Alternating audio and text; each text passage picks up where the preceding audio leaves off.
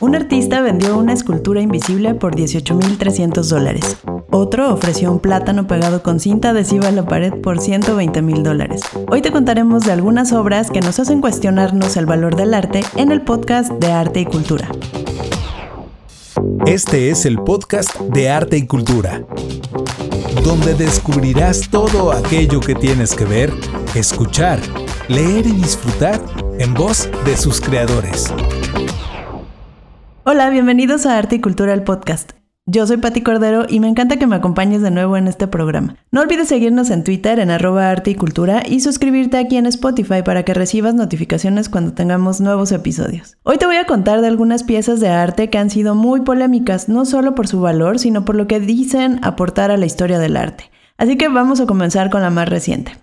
Hace unos días se reportó que el artista italiano Salvatore Garau vendió una escultura invisible, y lo digo entre comillas, con el título de Yo Soy, por 15 mil euros, lo que equivale a unos 18.300 dólares. Como te puedes imaginar, esta obra es, digamos, inmaterial y cualquiera podría poner en duda si realmente existe o si el artista intentó vender el vacío, o vender nada, que es casi lo mismo, o vender solamente una idea. Por si fuera poco, la escultura tiene indicaciones muy claras de cómo debe instalarse, según el artista, quien dice que debe colocarse en una casa particular, en una habitación especial libre de cualquier obstáculo y en un espacio de metro y medio por metro y medio. En este caso, y a diferencia de otras piezas artísticas, no es necesario tener iluminación o clima especial, pues no hay ningún objeto físico que colocar y preservar.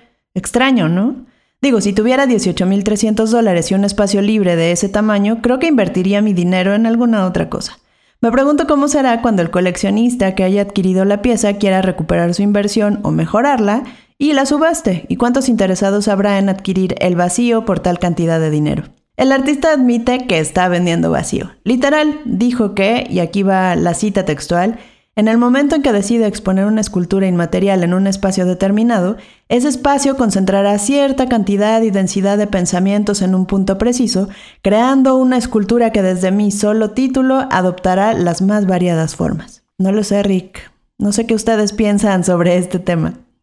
Otro artista que sorprendió a la crítica y al mundo del arte fue Mauricio Catalán, quien en la Feria de Arte Art Basel de Miami en 2019 ofreció un plátano pegado a la pared con cinta adhesiva bajo el título de comedian o comediante. El precio de esta peculiar pieza fue de 120 mil dólares. Los memes, por supuesto, no se hicieron esperar y además de las decenas de personas que acudieron a ver la pieza, otro artista llamado David Datuna optó por comerse el plátano frente a los visitantes de la feria a manera de performance. Claro, el plátano fue sustituido por otro y la pieza siguió en exhibición por la Galería Perrotin. En 2020, un donante anónimo cedió la pieza al Museo Guggenheim de Nueva York, aunque en realidad no hay tal pieza, es decir, ni el plátano ni la cinta sino un documento de 14 páginas con las instrucciones para montarla, como cada cuándo hay que cambiar el plátano y a qué distancia del piso hay que instalarla. Un tercer ejemplo podría ser la caja de zapatos vacía del mexicano Gabriel Orozco, que expuso en 1993 en la Bienal de Venecia.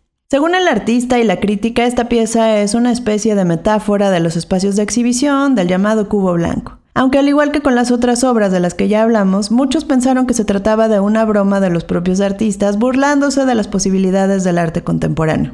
La pregunta es, ¿son estas obras de arte? Si le preguntáramos a Marcel Duchamp seguramente nos diría que sí, Duchamp hizo populares las piezas conocidas como ready-made, que son objetos de uso cotidiano intervenidos y exhibidos en el contexto de un museo o una galería para otorgarles ese papel de obra de arte. Su mejor ejemplo es La Fuente, un mingitorio colocado al revés, con la firma de un seudónimo del artista.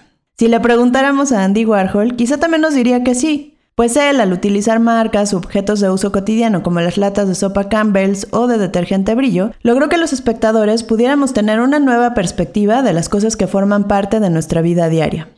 En el caso de la escultura invisible, el plátano en la pared o la caja vacía, las tres obras apelan a esta idea de lo cotidiano como pieza de arte. Así que la crítica especializada de arte contemporáneo podría argumentar que sí, en efecto, se trata de arte.